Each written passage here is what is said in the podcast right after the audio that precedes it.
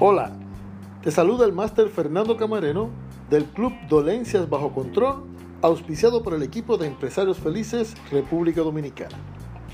En el día de hoy vamos a estar hablando acerca del tema de trastornos alimenticios. Véase también parte del sistema límbico. Los trastornos alimenticios comprenden un grupo de trastornos graves en la conducta alimentaria y la regulación del peso que impactan negativamente en el bienestar físico, psicológico y social. Lo más común son la anorexia nerviosa, la bulimia nerviosa y trastorno de apetito desenfrenado. Si bien un individuo puede comenzar simplemente comiendo más o menos alimentos que lo habitual, la tendencia aumenta hasta que comen porciones fuera de un rango saludable y la necesidad de controlar el peso o la ingesta de alimentos se sale de control. Si bien la mayoría de las personas con trastornos de la alimentación son mujeres, los hombres también los tienen.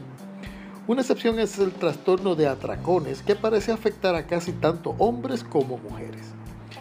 Los trastornos alimenticios suelen ir acompañados de trastornos de depresión, abuso de sustancias o ansiedad, aunque puede llegar a ser mortal si no se recibe el cuidado adecuado, es importante recordar que son enfermedades médicas tratables. Tales tratamientos suelen incluir psicoterapia, educación nutricional, asesoramiento familiar, medicamentos y pueden incluir hospitalización.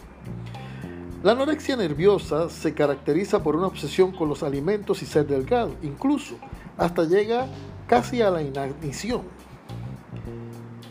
Los síntomas de ese trastorno pueden incluir la negativa a comer y la negación del hambre, con miedo intenso a ganar peso, ejercicio excesivo, el estado de ánimo indiferente o falta de emoción, irritabilidad, miedo a comer en público, aislamiento social, dificultad para dormir, irregularidades menstruales o pérdida de la menstruación, que se llama amenorrea, estreñimiento, dolor abdominal, sequedad de la piel, ritmo irregular del corazón.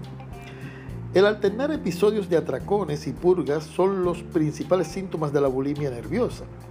Durante estos episodios una persona normalmente come una gran cantidad de alimentos en un corto periodo y luego intenta expulsar el exceso de calorías mediante el vómito o el ejercicio excesivo.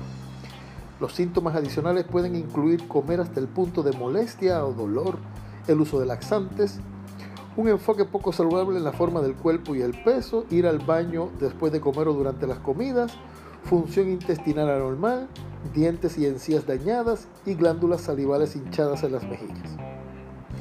A pesar de que los trastornos alimenticios se manifiestan como una condición física con consecuencias físicas, muchos expertos en la materia creen que se originan directamente de un estado mental o emocional del individuo.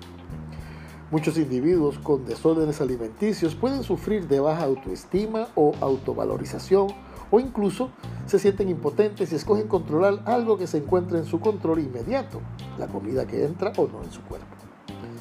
Debido a la relación directa única entre bienestar emocional y físico con los desórdenes alimenticios, los remedios naturales pueden ser una parte muy eficaz del tratamiento, ya que pueden apoyar emocionalmente a los individuos y a medida que trabajan con profesionales para aprender nuevos hábitos y formas de afrontar.